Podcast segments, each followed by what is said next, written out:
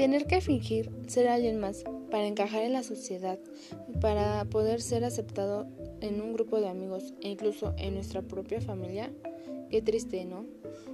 Tener que pasar por tantas cosas, tener que sufrir bullying, tener que sufrir depresión, ansiedad, tener un trastorno alimenticio, qué frustración.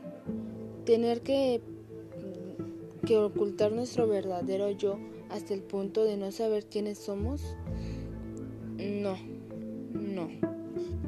En el rincón de Brenny podrás encontrar esto. Estaré hablando acerca de un libro que toca estos temas. Así que no te pierdas los episodios.